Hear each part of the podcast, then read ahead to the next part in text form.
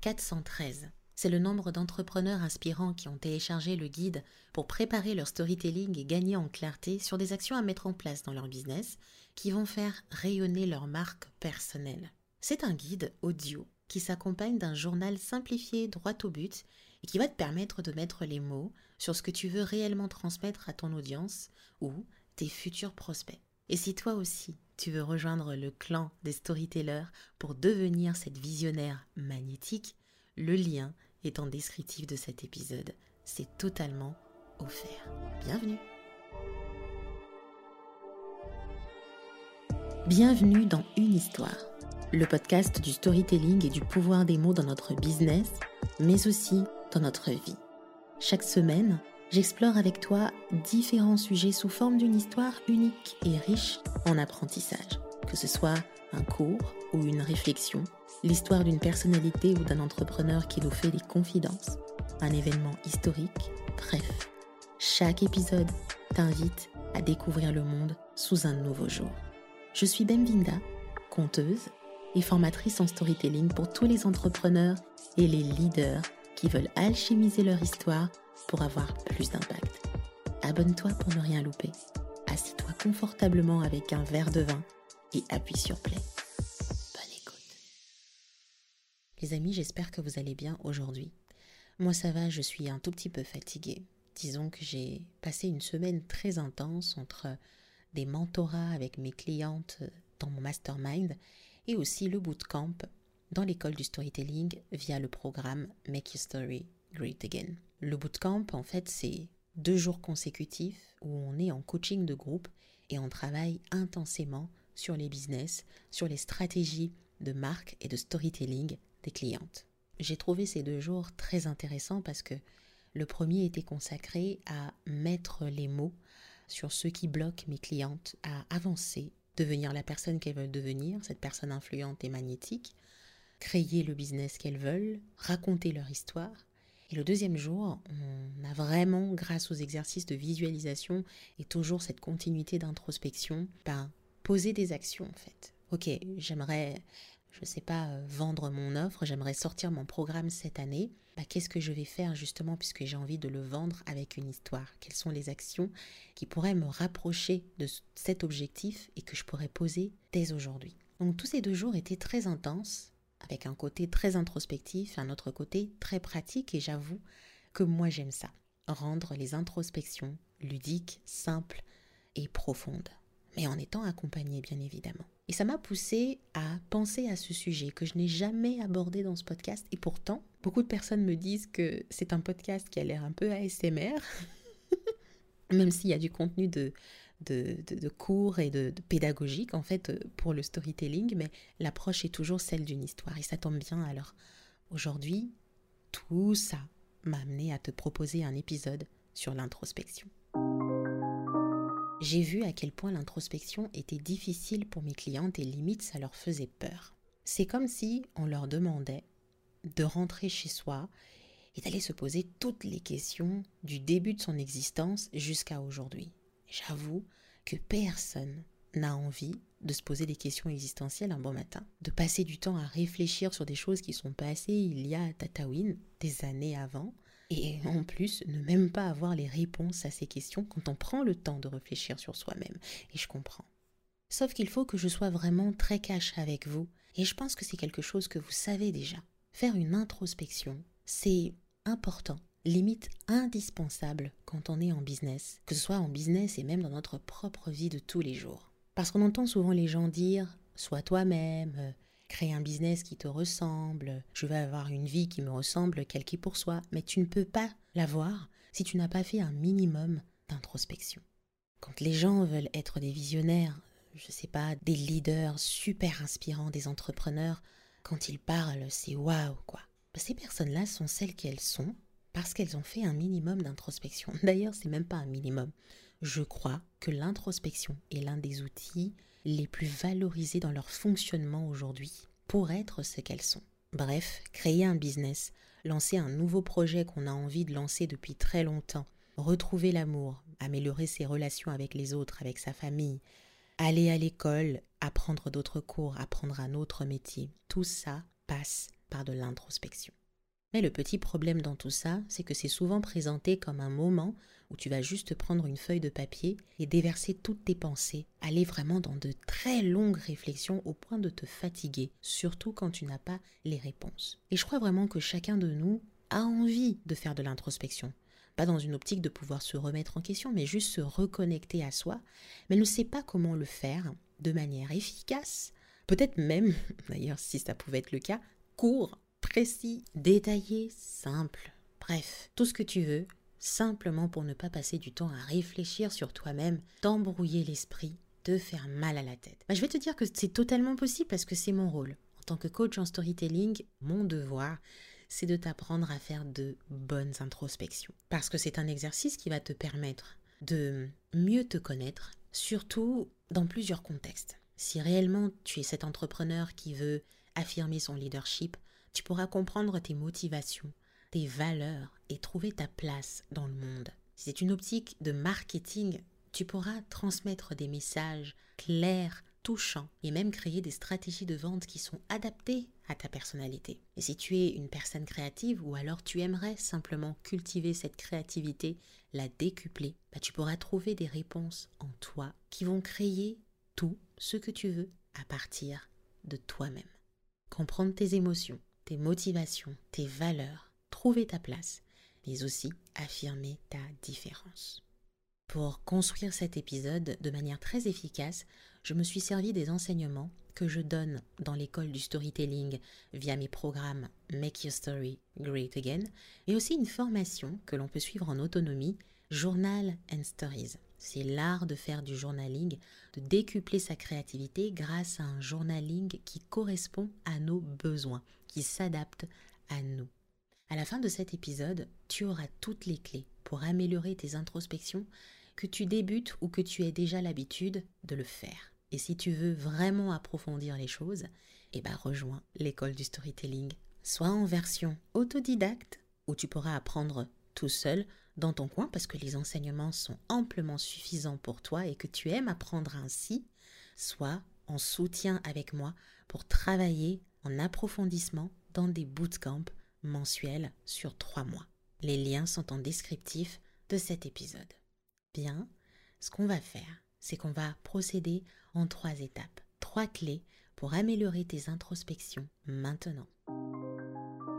L'une des premières choses que tu peux faire pour que ton introspection soit vraiment réussie, c'est de trouver un moment propice pour le faire. Donc au-delà du moment, je parlerai du rituel. Donc il y a le moment adéquat qui te correspond, mais aussi comment tu fais pour rendre ce moment attrayant. Et c'est un peu ce que j'appelle de la ritualisation. Par exemple, tu peux trouver un endroit calme, sans distraction, dans ton salon, dans ta chambre, un petit coin de ton bureau, où tu peux te concentrer pleinement sur tes pensées. Et pour ritualiser un peu la chose, c'est vraiment t'entourer des choses qui te font du bien. Ça peut être une boisson préférée, une boisson chaude ou froide, ça peut être des lumières qui t'accompagnent, douces, peut-être un peu sombres, une petite bougie parfumée, ça peut être de la musique, quelque chose d'adapté, hein, de très stimulant. Donc en plus d'un moment propice et même d'une ritualisation de ce moment, ce que je t'invite à faire, c'est de planifier régulièrement ces moments-là. Hein. même si ça signifie de bloquer du temps dans ton agenda pour que ça puisse se faire. Un peu comme tes routines du soir où tu sais très bien qu'après le boulot, tu rentres du sport, euh, tu fais euh, tu prends ta petite douche ou tu fais euh, tes soins de peau et que par la suite tu vas te mettre un petit ciné en même temps tu es en train de faire ton petit repas du soir, tu manges et après c'est dodo, voilà. Donc on est vraiment sur ce côté de je vais non seulement créer un moment propice pour mon introspection, je vais m'entourer des choses qui me font du bien, je vais ritualiser le moment et ensuite je vais planifier la régularité de ces moments sur mon agenda, quitte à le faire. Si vous sentez que c'est pas nécessaire, je le fais un peu au besoin, bah c'est ok. Mais si vous sentez que vous avez besoin en ce moment de pouvoir un peu réfléchir sur vous-même, retourner à vous parce que vous êtes en train de préparer un projet, parce que tout semble flou, vous avez l'impression d'être un peu submergé, planifiez-le dans votre agenda. Moi, j'utilise personnellement l'application Calm quand j'ai envie de me concentrer pour mes introspections. Il y a ce qu'on appelle le daily calm, pour ceux qui l'utilisent, avec des sujets euh, qui nous permettent de méditer, de visualiser. Ça me permet vraiment de stimuler ce côté très calme en moi, de pratiquer de la respiration, euh, la visualisation, la méditation. Ça m'aide vraiment à m'apaiser et à me concentrer. Ou sinon, je peux travailler avec une petite musique. Mais c'est pas un travail, c'est plus laisser mes pensées sortir de moi, c'est-à-dire les coucher sur un papier. Il y a une playlist piano de l'artiste Nathalie Holmes. Je pense que j'écoutais hier à peine dans Know Me. J'ai beaucoup aimé. C'est tellement apaisant et ça permet vraiment de se concentrer quand on écrit. Oui, parce que moi je fais beaucoup d'introspection à l'écrit, mais vous pouvez le faire sur d'autres formats, l'oral, euh, des conversations avec les autres. Mais moi je préfère vraiment garder ce moment pour moi. Et l'une des seules manières thérapeutiques et limites qui me permet de rester focus, c'est d'écrire. Donc pour faire un petit recap, se trouver un moment propice pour son introspection, ritualiser ce moment, et créer de nouvelles habitudes, quitte à le planifier dans son agenda, l'inclure dans une espèce de routine globale. C'est ce qui nous permet vraiment de rendre nos introspections agréables. C'est comme si on se donnait rendez-vous avec soi-même. Maintenant, on va voir ensemble l'étape la plus importante qui est, bah, Bemvinda, quel type de questions je dois me poser pour arriver à accoucher mes idées. C'est parti pour la deuxième étape. Se poser les bonnes questions, c'est le plus important. Alors parce qu'on arrive à identifier nos priorités, ce qui nous drive, nos passions, les choses qui nous font du bien ou du mal, qu'est-ce qui nous bloque en ce moment. Et c'est vrai que quand on ne se pose pas les bonnes questions, on peut vraiment partir dans tous les sens. Je me rappelle l'année dernière quand j'avais organisé un atelier sur le journaling, Journal and Stories, qui aujourd'hui figure dans l'école du storytelling comme un programme à part entière, une petite formation qu'on peut consommer très rapidement. Il y avait ma cliente Déborah qui est coach de vie qui me disait moi, je fais beaucoup de journaling papier, on n'est pas sur une version électronique. Je peux aller dans plusieurs pensées, j'écris parce que ça me fait du bien, c'est vraiment très thérapeutique pour moi. Le seul problème, c'est que je peux aller dans tous les sens parce que je n'arrive pas à organiser mes idées. Ce qui fait que je ne me retrouve plus dans le nombre de journaux, de papier que j'entasse, de carnets que j'entasse. Je ne sais plus ce que je dis à un moment donné et je me perds. Et c'est la même chose dans un contexte en dehors d'une coach de vie. Ça peut être un entrepreneur qui en ce moment est en train de préparer son lancement et aimerait petit à petit poser des actions qui sont applicables pour préparer les choses et ne pas se laisser submerger. En fait, on ne réussit pas nos introspections parce que nos questions sont beaucoup trop ouvertes, du style bonjour, ça va? Ok, c'est très bien pour entamer la conversation. Et ensuite, qu'est-ce qui se passe? Ça, c'est ça. Les questions sont beaucoup trop ouvertes et un peu moins spécifiques. La deuxième erreur que l'on fait à ce niveau-là, c'est surtout ne pas avoir d'objectif. Pourquoi tu écris? Pour quelle raison? Est-ce que c'est pour se concentrer? Est-ce que c'est pour euh, débloquer une situation que tu es en train de vivre là tout de suite? Est-ce que c'est pour trouver des réponses à des idées que tu recherches? Pourquoi tu fais cette introspection? Il n'y a pas d'objectif clair. On s'est rendu compte qu'il fallait plutôt se recentrer sur ce qui nous préoccupe en ce moment ok Apporter des preuves sur ce qu'on est en train de vivre, sur ce qu'on a envie de débloquer, pour poser des intentions claires, des actions à mettre en place aujourd'hui. Et dans cette manière-là, votre introspection, elle est puissante. C'est plus juste un méli-mélo de mots et de pavés, de ressentis, d'écrits, de questions existentielles. Vous savez pourquoi vous faites les choses. Et là, on est beaucoup plus apaisé et on a envie de retourner à soi parce qu'on sait qu'avec les actions, les intentions qu'on a posées, on peut avancer dans son projet. Bien maintenant qu'on va arrêter de se poser des questions qui sont beaucoup trop ouvertes du style qu'est-ce que j'aime le plus dans la vie, euh, qu'est-ce que j'ai envie de faire demain, euh, toutes ces choses-là qui nous permettent bien entendu de réfléchir en profondeur, de nous remettre en question, mais au final, on se rend compte qu'il n'y a pas tellement d'objectifs derrière, si ce n'est que de déverser nos pavés de ressentis, nos réflexions, aller beaucoup trop loin. En fait, il faut faire quelque chose qui nous permet d'avoir les résultats qu'on attend. Et ça, ça passe par une chose que je vais t'expliquer dans une troisième partie. Allons-y. Le tracking. Un aspect très négligé d'une bonne introspection. Prendre des notes de ces réflexions, c'est un excellent moyen de suivre sa progression, c'est sûr. De voir comment on évolue, de rester motivé, de se dire, ok, ça j'avais écrit ça tel jour pendant tel lancement de produit ou de service, ou alors euh, j'avais réfléchi à autre chose, tel jour, c'est daté. Souvent même dans le journal, on le fait. Noter nos pensées, les idées, les sentiments dans un journal ou dans un cahier, it's good.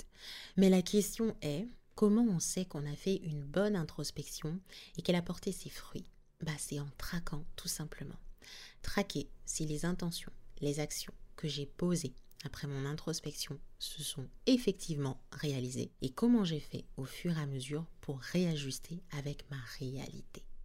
That's the thing. Nous, on fait juste l'introspection, on écrit nos pensées, on écrit tout ce qu'on a à écrire, on met mes intentions du jour, de la journée, un peu comme dans tous les types de journaux que je vois, et à la fin, c'est tout. On passe à autre chose, on revient le lendemain, rebelote. Mais on ne prend jamais le temps de traquer nos actions. Et c'est la raison pour laquelle nos introspections ne s'améliorent pas. Elles sont linéaires. On ne sait pas sur quel levier appuyer parce que voilà, quand je travaille de cette manière-là, quand je reviens à mes réflexions, à ces intentions, aux actions que j'ai posées, bah, ça ne s'est pas passé de cette manière parce que ça ne me correspond pas. On ne traque pas, d'accord? Traquer, c'est indispensable pour savoir si les choses qu'on a mises en place, si les intentions qu'on a posées sont déjà réalisables, sont réelles, ne sont pas utopiques et pas juste le fruit de notre imagination, mais surtout qu'est-ce qui nous correspond parce qu'on l'a expérimenté sur le terrain? Dans la formation Journal and Stories, je suis vraiment rentrée dans les détails pour accompagner mes clientes à organiser leur introspection. Dans leur journal, par exemple, pour celles qui utilisent le journal, parce que c'est de ça qu'il s'agit, c'est vraiment Répondre à la question surtout de et si on a beaucoup trop d'idées en même temps, comment on fait pour ne pas remplir son journal de tout et de n'importe quoi, partir sur une longue introspection au point de se perdre? Il y a une méthode que j'ai développée qui est celle d'organiser son journal bien au-delà du simple fait de dater. Ça c'est important. Il ne suffit pas de dater pour dire ah mais je me retrouve, j'avais écrit ça tel jour. D'accord, mais ce jour-là, qu'est-ce que tu as écrit dans ton journal? Des fois, on peut retrouver du griffonnage comme pas possible désorganisé qui nous permet pas de nous retrouver d'abord et ensuite de traquer les actions qu'on a mis en place. Pour faire un petit recap de cet épisode, je dirais que l'introspection, c'est vraiment un processus important quand on veut mieux se connaître, quand on veut trouver sa place dans le monde. Un outil qui permet d'affirmer sa différence, d'élever son leadership, de créer des stratégies marketing, un messaging impactant et puissant, de décupler sa créativité. Et on en a besoin quand on est un entrepreneur. on arrive à trouver un moment, un endroit propice pour réfléchir sur soi, on arrive même à le ritualiser, quand on arrive à se poser les bonnes questions, pas trop ouvertes, qui sont beaucoup trop existentielles et sans objectif clair, quand on arrive non seulement à prendre des notes de ces réflexions, mais à aller beaucoup plus loin en organisant ses idées et surtout les traquer pour voir si les intentions qu'on a posées sont réellement celles qu'on peut réaliser sur le terrain. On peut se connecter à ses émotions, on peut découvrir ses passions, on peut trouver son nouveau job, on peut trouver ses nouvelles motivations, on peut trouver des argumentaires puissants pour vendre nos programmes, on peut raconter notre histoire, on peut se libérer, trouver des réponses en nous que d'autres personnes ne peuvent absolument pas trouver parce qu'ils ne sont pas nous.